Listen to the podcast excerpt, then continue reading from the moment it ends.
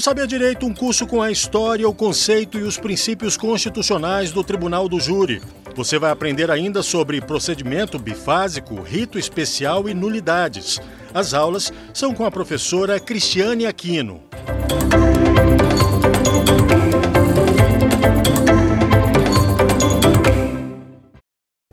Olá, sejam bem-vindos ao Saber Direito. Meu nome é Cristiane Aquino, sou advogada, professora de Direito Penal, professora de Processo Penal. Essa semana nós vamos estudar os aspectos procedimentais do rito especial do Tribunal do Júri e faremos também um comparativo com o procedimento ordinário, que é a regra do nosso sistema processual penal. Na nossa primeira aula, nós vamos falar sobre a origem do Tribunal do Júri no Brasil, os princípios constitucionais inerentes a esta instituição, o júri como uma garantia fundamental e também a sua competência para julgamento. Na segunda aula, aula será feita uma análise geral dos procedimentos previstos no processo penal. Os procedimentos comuns, que se dividem em ordinário, sumário e sumaríssimo, com ênfase ao procedimento especial do Tribunal do Júri e as principais diferenças. Na nossa terceira aula, nós vamos falar sobre o procedimento bifásico do Tribunal do Júri. Nós vamos fazer tecer comentários acerca da sua primeira fase e da sua segunda fase de julgamento. Na nossa quarta aula, nós vamos adentrar ao plenário do Tribunal do Júri. Vamos também falar sobre a escolha dos jurados, como se forma o conselho de sentença. Vamos falar sobre a sentença proferida na segunda fase pelos conselhos de sentença e também vamos comentar acerca das, dos possíveis recursos dentro dessa segunda fase. Na nossa quinta aula, nós vamos falar dos jurados no Tribunal do Júri, seu alistamento, obrigatoriedade e requisitos para ser jurados. Também vamos fazer alguns comentários acerca das nulidades e, os, e, o momento pertinente de arguir nulidades quando se trata do procedimento do Tribunal do Júri. O procedimento do Tribunal do Júri ele está previsto dentro do artigo 406 a 497 do nosso Código de Processo Penal. Os nossos doutrinadores entendem que uh, o júri é uma instituição que desperta bastante curiosidade, tanto dentro do mundo acadêmico quanto na, dentro da própria sociedade. Porque quando a gente fala é, em julgamentos, quando a gente fala em processo, a gente já pensa né, naquelas pessoas fazendo uma defesa oral dentro de um plenário. Né? Geralmente os procedimentos não ac acontecem desse jeito, mas quando se faz uma sustentação na segunda fase do tribunal do júri, essa vai ser a imagem que a gente vai ter. O advogado é, é, fazendo a sua tese de defesa, em contrapartida, nós teremos ali também o Ministério Público tentando convencer pessoas que são leigas a, a absolvição ou a uma condenação. É, o júri é uma instituição que, além de despertar essa curiosidade nas pessoas, tanto nas pessoas da sociedade quanto nos alunos, ela pode ser definida como um momento de maior ênfase dentro da advocacia, né? Porque dentro do tribunal do júri, nós teremos que convencer pessoas que são leigos, ou seja, pessoas que não entendem é, nada sobre o processo criminal, sobre uma possível absolvição de um réu, que às vezes está ali, até preso, né? Se bem que dentro do Tribunal do Júri não podemos usar, por exemplo, algemas, mas as pessoas já encaram aquela pessoa que chegou naquele momento como um criminoso. E aí o advogado ele vai ter esse dever de é, mostrar que aquela pessoa ali ela não merece ter aquela pena que foi efetivamente solicitada pelo Ministério Público, mas uma pena menor. Então, ou às vezes até a própria absolvição de alguém. E a, e a gente está falando dentro do Tribunal do Júri de crimes dolosos contra a vida, né? O mais conhecido dele, quando a gente fala de crimes contra a vida, a gente já pensa no crime de homicídio. Então, a advocacia não é para covardes, né? que é um, uma fala de Heráclito Fontoura, ele define muito bem o que, que é o tribunal do júri. A gente vai ter que fazer essa defesa é, dentro de um plenário, buscando sempre uma melhor solução para aquela pessoa que cometeu um crime contra a vida. O Tribunal do Júri é uma das instituições que exprimem o Estado democrático de direito, porque ele possibilita a efetiva participação da sociedade nos julgamentos do Poder Judiciário. Né? Quem vai fazer o julgamento daquela pessoa que cometeu um crime contra a vida serão pessoas da própria sociedade e não o juiz, né, que tem que tem todo um conhecimento acerca do direito penal, do processo penal e das leis brasileiras. Nesse sentido, é a própria sociedade que vai julgar. Por isso que se diz que é um, um é o êxtase do Estado democrático de direito, né? Os jurados dentro do tribunal do júri, eles julgam de acordo com a sua íntima convicção. Quando nós falamos de processo penal, quando nós falamos de direito, qualquer situação dentro do direito, né, seja dentro do processo criminal, seja dentro do processo civil, o juiz ele tem que julgar de acordo com as leis, de acordo com a doutrina, de acordo com a jurisprudência.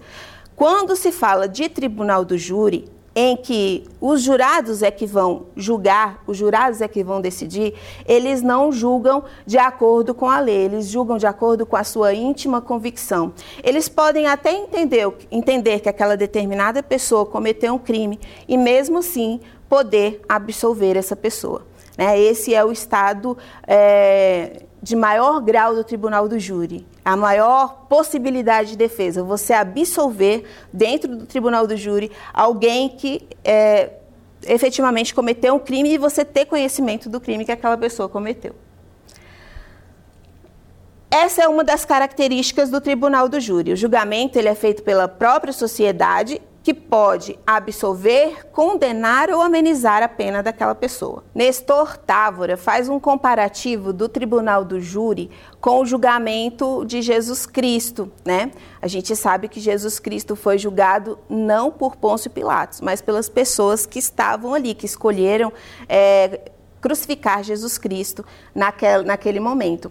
A origem do Tribunal do Júri, a gente vai fazer um comentário acerca da história do Tribunal do Júri para a gente entender como que as pessoas do povo podem participar de um julgamento do Poder Judiciário mesmo sem ter nenhum conhecimento de processo penal e nem de direito penal.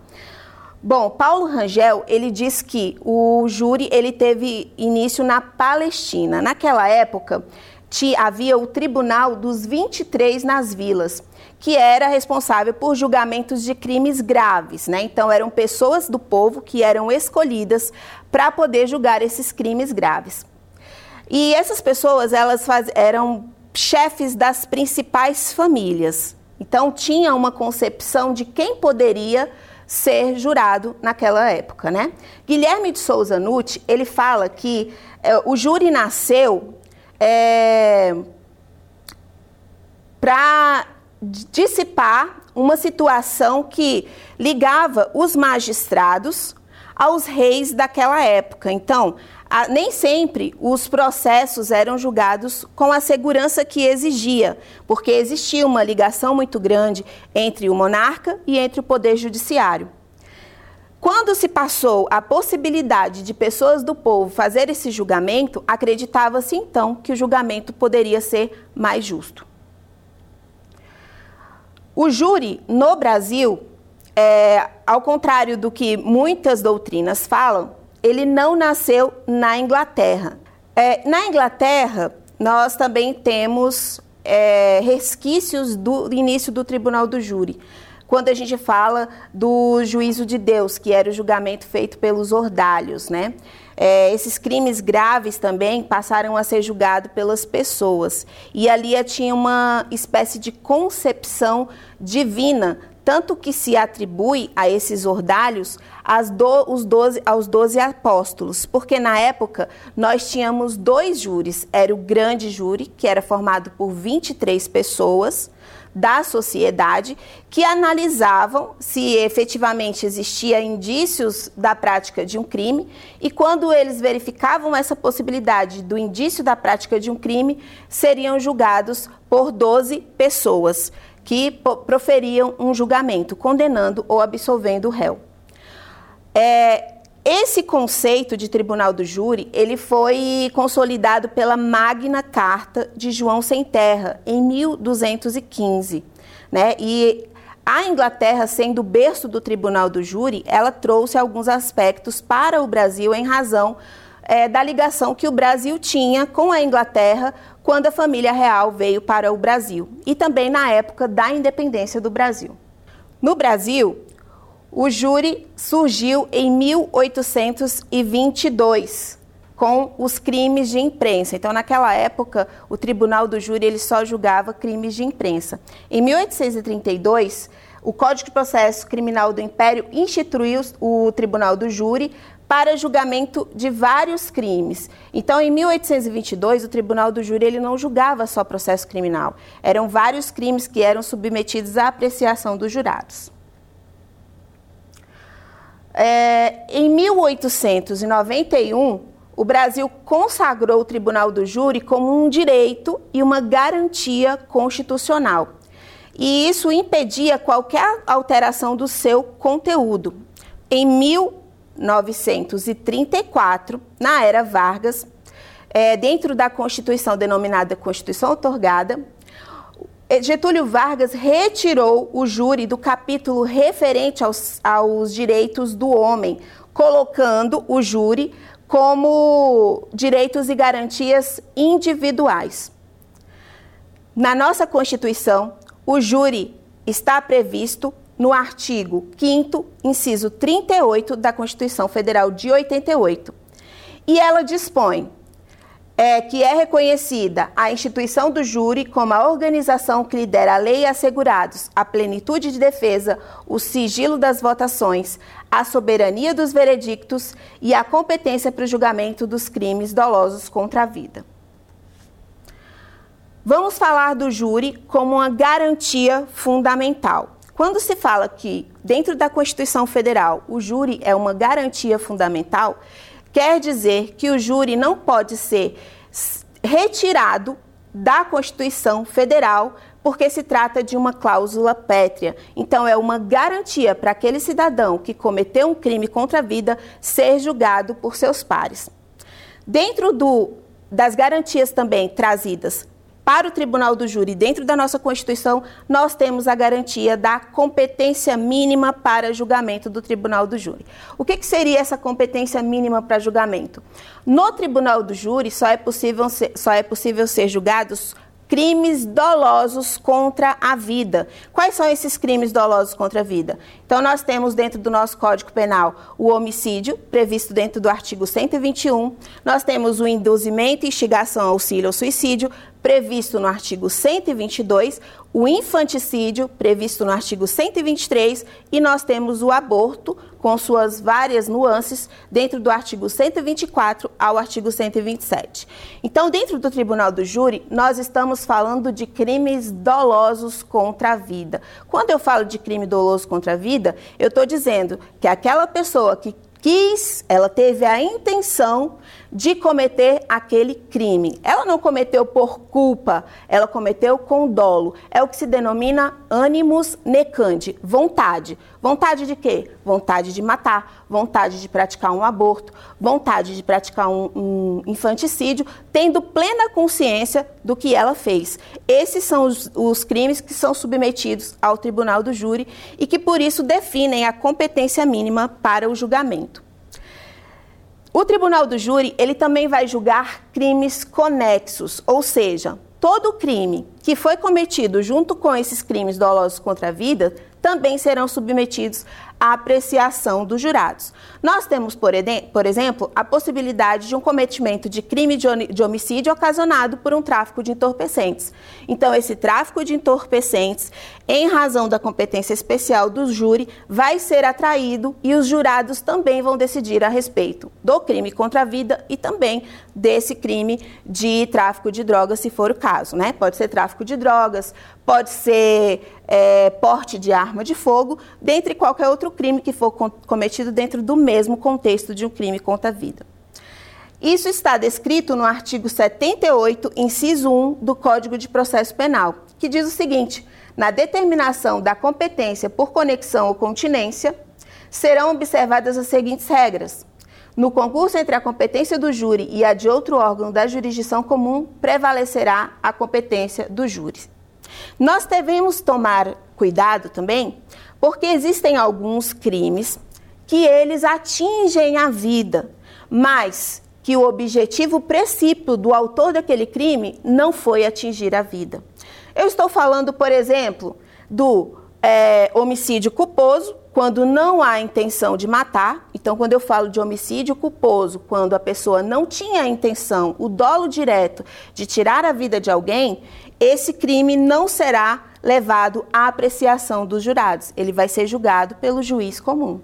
Nós também temos a extorsão mediante sequestro é, seguida de morte. Nós temos também a possibilidade da prática de um estupro seguido de morte. Então, a gente pode vislumbrar que, dentro desses crimes que nós comentamos, é, comentamos agora, o fim princípio da pessoa não era atingir a vida. Né? Era atingir outro bem jurídico, como, por exemplo, a liberdade sexual, a liberdade da pessoa. Mas com aquela prática, ela veio a praticar um homicídio. Esses crimes não são apreciados pelo tribunal do júri. Nós temos também um outro crime, que é o crime é, que está definido dentro dos crimes contra o patrimônio, que é o latrocínio. Existe muita dúvida acerca do julgamento do latrocínio pelo tribunal do júri, porque o latrocínio se define como um roubo seguido ou antecedido de morte. Entretanto, nessa concepção que nós estamos estudando, é possível verificar que quando você pratica, quando o agente pratica o latrocínio, ele não tem o fim princípio de atingir a vida. Na verdade, o fim princípio dele é atingir o patrimônio da vítima e com isso ele vem a ocasionar a morte da vítima.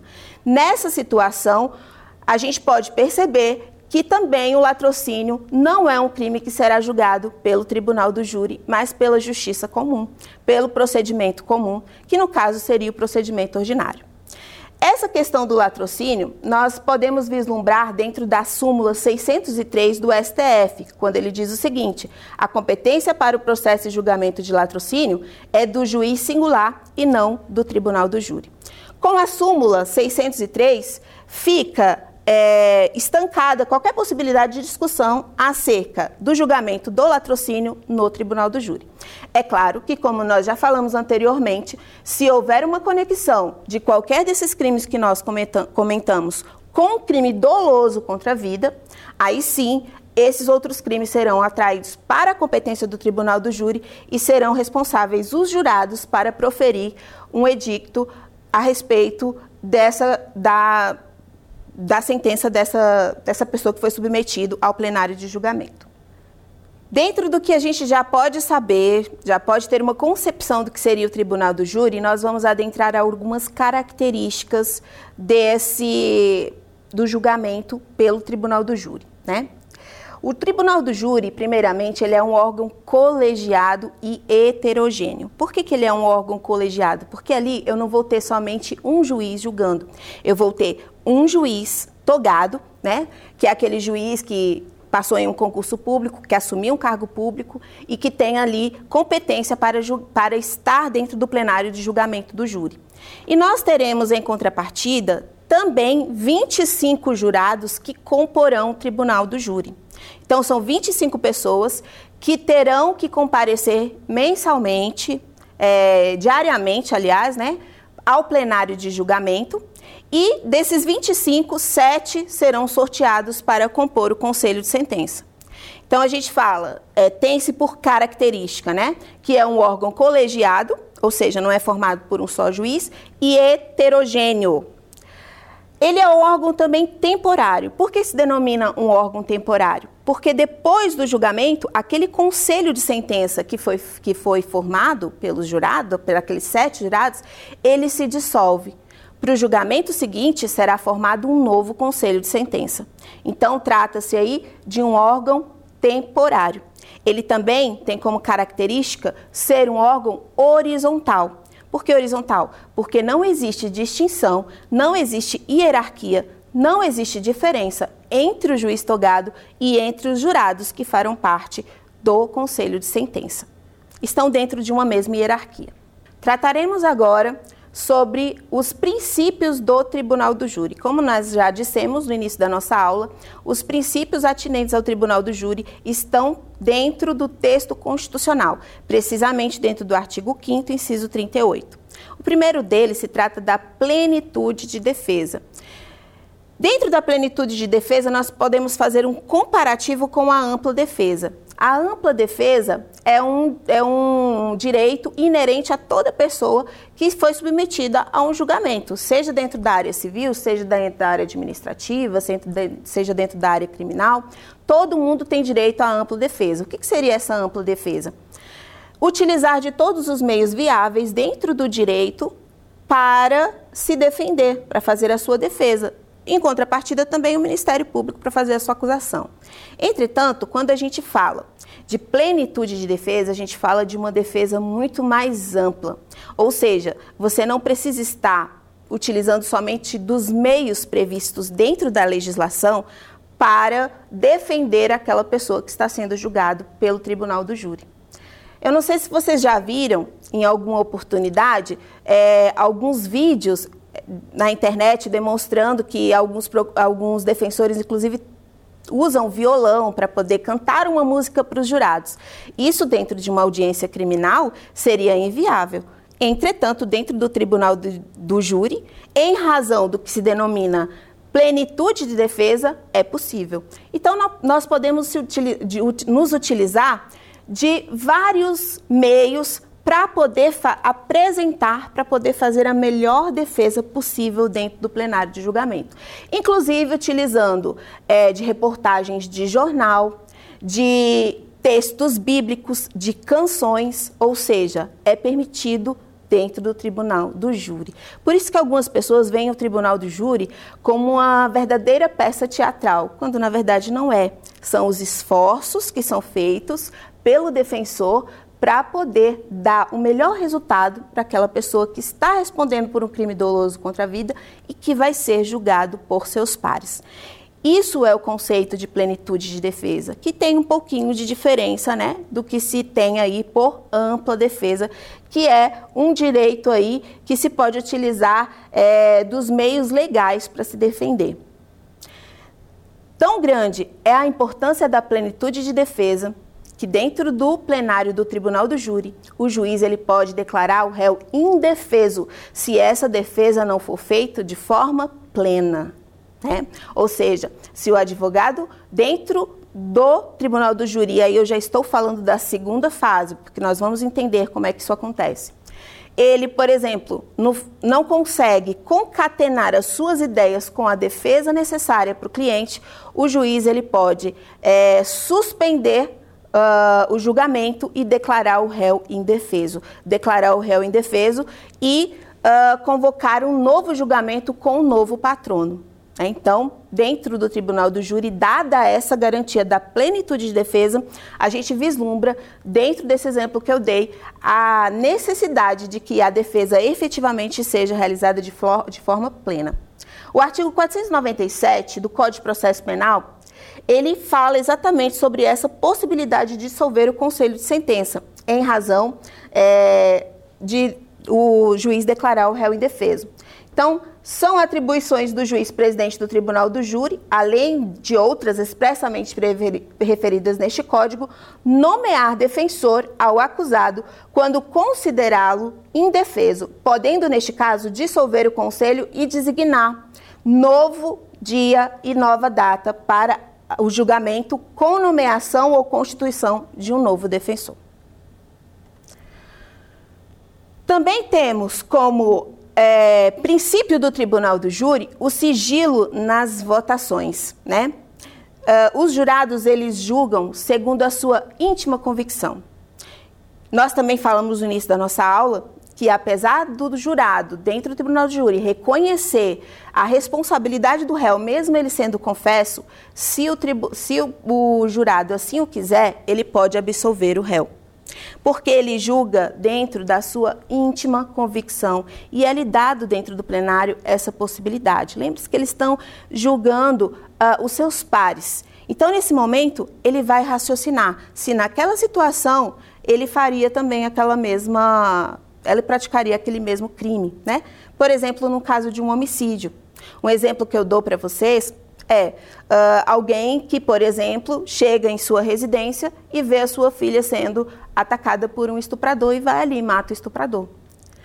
Essa pessoa, quando é submetida a julgamento pelo tribunal do júri, os seus pares podem se colocar no lugar dela e pensar: naquela situação eu faria a mesma coisa? E mesmo reconhecendo a responsabilidade, mesmo reconhecendo o crime, absolver o réu, tá? Bom, o sigilo nas votações, ela tem, ele tem íntima relação com esse exemplo que eu dei. Porque os jurados dentro do tribunal do júri, eles julgam segundo a sua íntima convicção. Dentro do processo criminal em si, o juiz, ele julga dentro do princípio da livre convicção motivada. Ou seja, o juiz, ele é livre, né, dentro dos outros procedimentos para analisar as provas que são colocadas à sua disposição e julgar de acordo com aquelas provas. Ele não pode ter uma outra opção que não seja a condenação do réu dentro dos limites da lei. Uh, nos, dentro do sigilo das votações, nós temos também a ob, fazer uma observação de que os jurados eles ficam incomunicáveis, né? Tanto existe a incomunicabilidade dos jurados como a necessidade de julgamento dentro de uma sala secreta. Quando a gente fala de incomunicabilidade, nós estamos dizendo que assim que os jurados eles são escolhidos para compor o conselho de sentença, eles não podem se manifestar sobre nada com relação ao processo. Eles não podem se comunicar nem gestualmente, porque se eles fizerem qualquer gesto que indique qual que seria a decisão que ele vai tomar com relação àquele julgamento, haveria ali uma nulidade. Se nós temos, por exemplo, um julgamento que, jura, que julga vários dias, esses jurados eles devem permanecer dentro do fórum, tá? Sempre assistidos por um oficial de justiça que vai os acompanhar. Eles não podem ter sequer relação com o mundo externo. Então, eles ficam incomunicáveis também de todos, é, de celulares, de comunicações, eles não podem assistir televisão, nada que possa influenciar a, a decisão dentro do conselho de sentença que eles foram é, sorteados para compor. É, dentro do sigilo das votações, nós também falamos sobre o voto. Né? Então, os jurados, ninguém, é, não é possível saber como que o jurado julgou, porque esse julgamento ele é feito dentro de uma sala secreta, também denominada de sala especial. Entretanto, essa questão da sala secreta a gente vai falar na aula que nós estivermos tratando sobre a segunda fase do julgamento do, do procedimento do júri. Dentro também dos princípios, nós, nós encontramos a soberania dos veredictos. O que seria a soberania dos veredictos?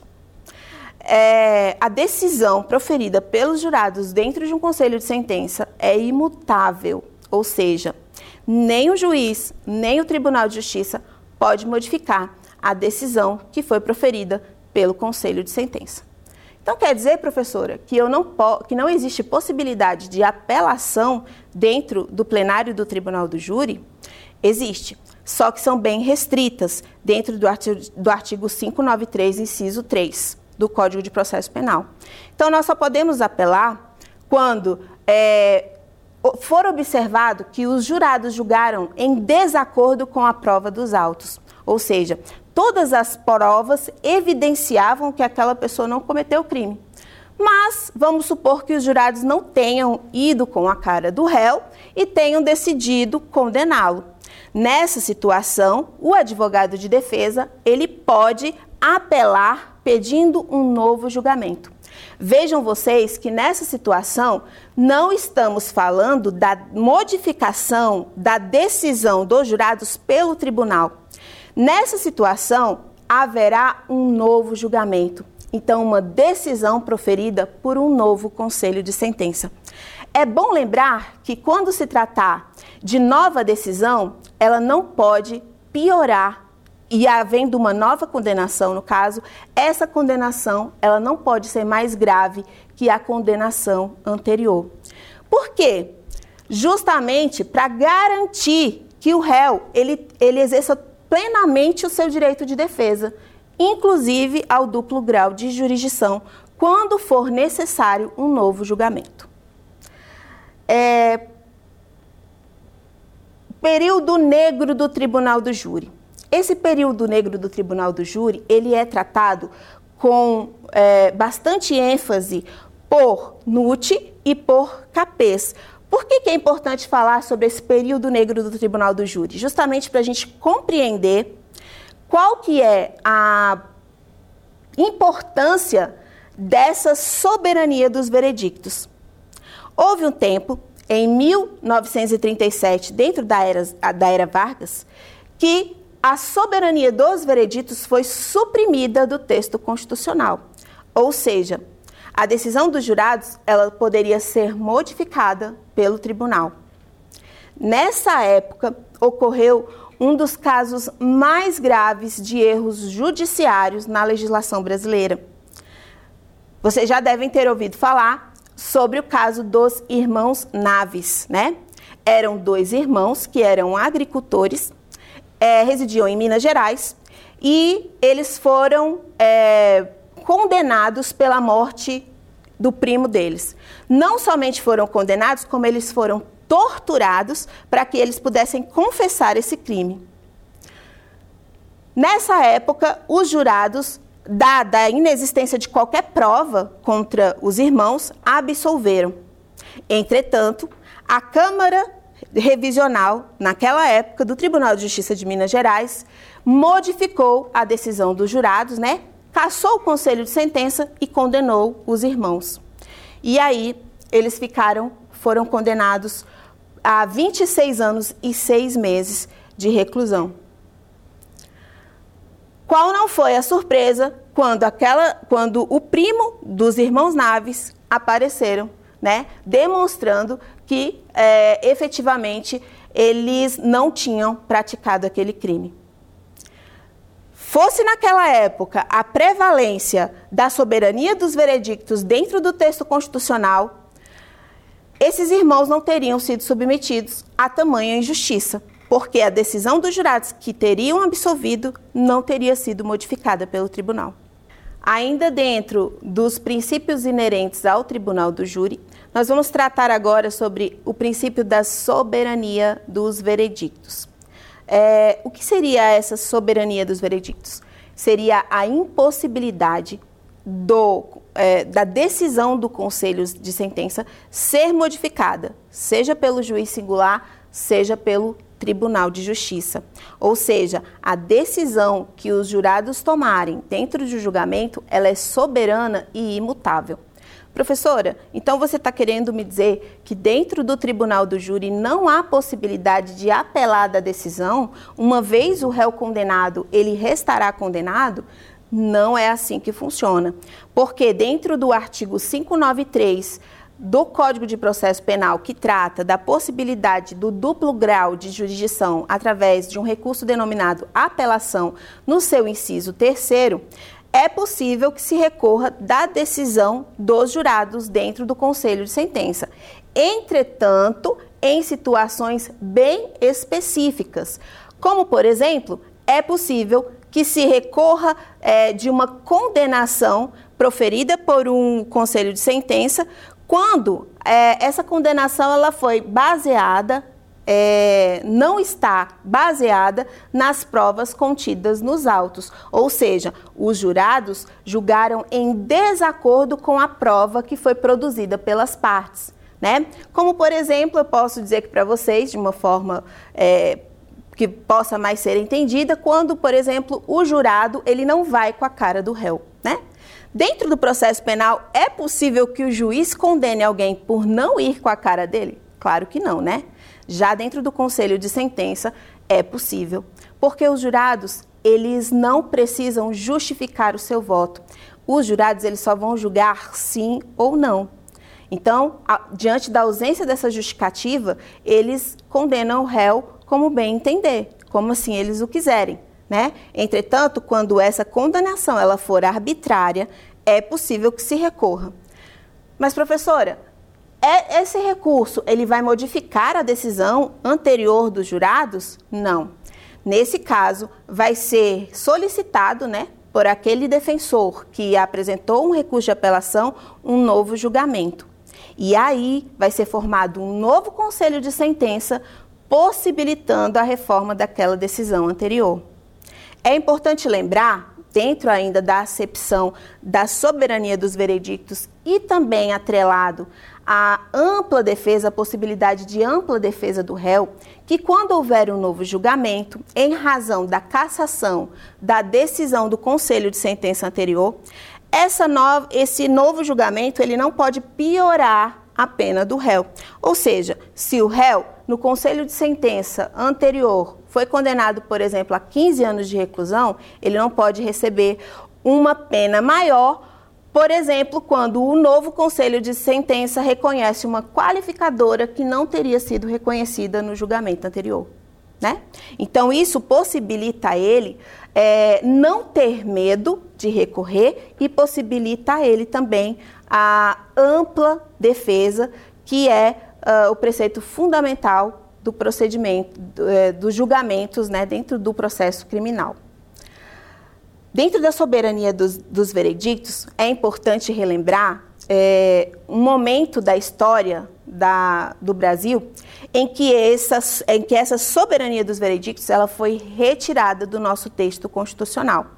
Precisamente na era Vargas, em 1937. Então, a soberania dos vereditos nesse período, ela foi suprimida do texto constitucional. O que queria dizer, então, essa supressão? Queria dizer que uh, uma decisão proferida pelo Conselho de Sentença, ela poderia ser modificada pelo Tribunal de Justiça. E foi o que ocorreu. Em 1937, nós temos um caso de grande repercussão, né, e que são comentados por vários doutrinadores dentro das suas literaturas, sobre o caso dos irmãos Naves, que foi um dos maiores erros judiciários da história do Brasil. Em 1937, em Minas Gerais, os irmãos Naves, que eram agricultores, perdão, irmãos Neves, que eram agricultores, Joaquim e Sebastião, eles foram acusados da morte é, de um primo que naquela época residia na casa deles e que também teria recebido uma grande quantidade de dinheiros através do desconto de um cheque. Nessa época, é, acredita, o, o delegado, na época, não tendo nenhuma prova, nenhum indício do desaparecimento do primo, é, decidiu imputar a responsabilidade da morte aos irmãos Naves. Mesmo sem ter nenhuma prova de que eles teriam cometido esse crime, eles foram é, indiciados e no seu indiciamento sofreram várias torturas, inclusive a mãe de Sebastião e Joaquim Dona Ana, que na época contava com, acredito que 67 anos, salvo engano, foi estuprada dentro da prisão eles eram submetidos a vários tipos de tortura para que eles pudessem é, confessar o crime, e é, mesmo que sem provas. E quando eles foram submetidos a julgamento pelo plenário, houve por bem, os jurados decidiram por bem absolver. Por quê? Porque não existia prova contra nenhum dos dois. Entretanto, né, mostrando para vocês a importância da soberania dos veredictos, quando os irmãos Naves eles foram absolvidos pelo Conselho de Sentença, naquela época a Câmara Revisional do Tribunal de Justiça é, de Minas Gerais mudou, cassou a decisão dos jurados que teria absolvido os, réus. Eles foram absolvidos por seis votos a um e proferiu um novo julgamento condenando os irmãos a uma pena de 26 an 25 anos e 6 meses. Esses irmãos eles foram condenados, cumpriram pena e depois o, o primo que seria que teria sido a vítima de tudo isso apareceu na cidade, né? E aí eles puderam comprovar a sua inocência. Entretanto, eles já teriam, já tinham sofrido, né? Inclusive um na, na época em que o, o primo apareceu, inclusive já tinha até morrido, já tinha até falecido. Uh, restou apenas uma indenização por parte do Estado. Por que eu estou contando essa história? Porque os doutrinadores trazem isso para fazer entender a importância da soberania dos vereditos dentro do tribunal do júri. Nessa época, se tivesse prevalecido a absolvição dos irmãos, eles não teriam sido submetidos a uma prisão injusta, porque eles não cometeram aquele crime do qual eles estavam sendo acusados. Então, nós temos dentro do nosso texto constitucional, também esculpido como uma cláusula pétrea, a soberania dos vereditos. Ou seja, essa decisão proferida pelo Conselho de Sentença não pode ser modificada, nem pelo juiz e nem pelo tribunal, a não ser para proferir um novo julgamento, é, dando a possibilidade de que a pessoa que for submetida a um novo julgamento não receba, inclusive, uma pena mais grave do que a do julgamento anterior. Né? Podemos apelar também, né, já que nós estamos tratando um pouquinho de apelação, mas seria um assunto da próxima aula, é, apelar também da pena. Por quê? Sendo o tribunal do júri um órgão heterogêneo, nós sabemos que nós temos o juiz presidente do tribunal do júri e nós temos também a presença ali de sete jurados que vão dar um edito condenatório. Qual que é a função de cada um?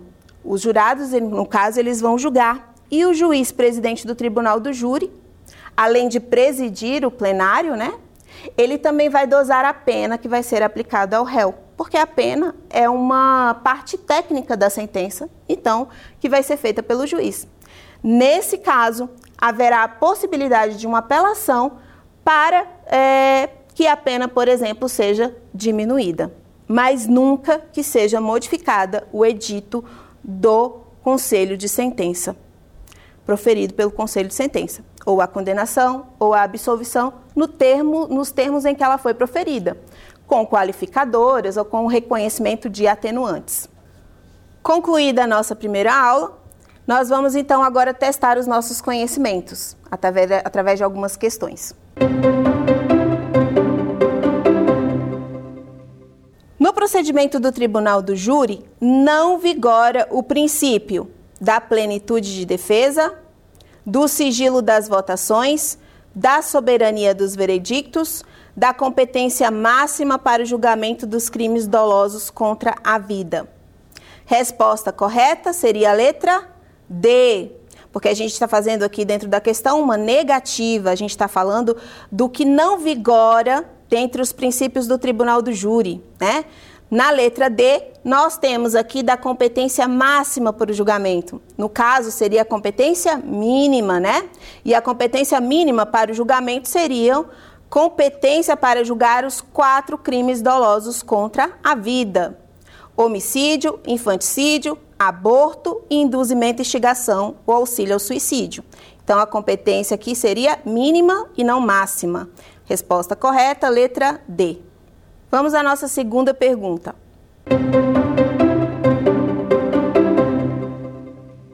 Dos crimes relacionados abaixo, será julgado pelo tribunal do júri o latrocínio, B, a lesão corporal seguida de morte, C, o homicídio doloso privilegiado, D, o homicídio culposo.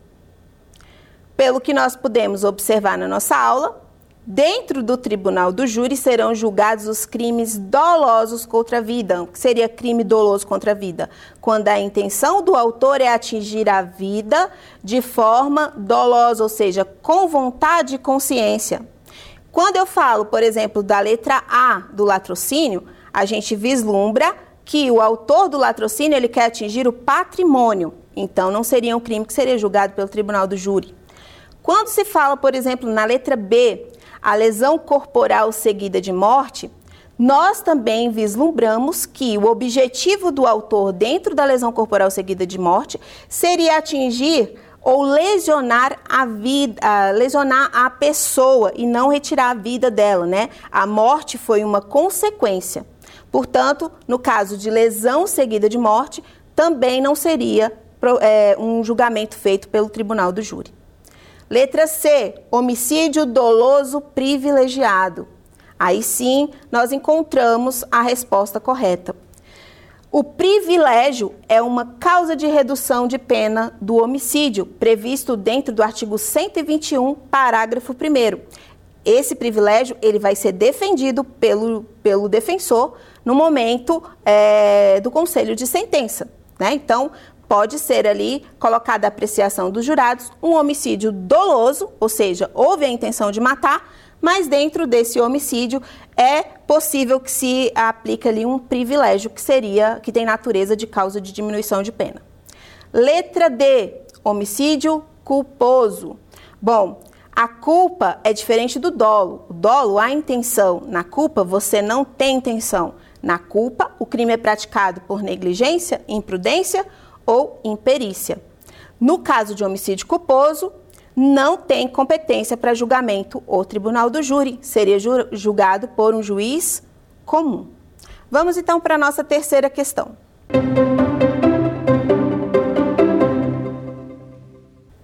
O tribunal do júri tem por característica ser a. órgão singular permanente para o julgamento dos crimes dolosos contra a vida. B. órgão colegiado permanente para o julgamento dos crimes dolosos contra a vida. C. órgão colegiado heterogêneo temporário para o julgamento dos crimes dolosos contra a vida ou C, órgão colegiado heterogêneo permanente para o julgamento dos crimes dolosos contra a vida. A alternativa correta, como nós podemos observar dentro da nossa primeira aula, é a letra C. O tribunal do júri é um órgão colegiado heterogêneo e temporário, ou seja, composto por juiz togado e por juízes leigos, né? Sete juízes leigos e um juiz togado. Heterogêneo, porque também composto por juiz togado e juiz leigo, e temporário, porque após o julgamento, esse conselho de sentença será dissolvido. Então, é característica do tribunal do júri a letra C. Bom, então essa foi a nossa primeira aula. Dentro dessa nossa primeira aula, nós tratamos aqui de forma resumida sobre a origem do Tribunal do Júri, sobre os princípios constitucionais do Tribunal do Júri, como o júri como uma garantia constitucional e tratamos também das competências para o julgamento, que seria a competência mínima para o julgamento. Eu espero ter contribuído com o aprendizado de vocês nessa aula e amanhã nós voltamos para continuar a nossa aula sobre processo é, penal falando sobre o procedimento especial do Tribunal do Júri. Até amanhã. Quer dar uma sugestão de tema para os cursos do Saber Direito? Então mande um e-mail para a gente, saberdireito.stf.jus.br ou entre em contato por WhatsApp. O número é esse que aparece na tela. Você também pode acompanhar as aulas pela internet. Acesse tvjustiça.jus.br ou nosso canal no YouTube, TV Justiça Oficial.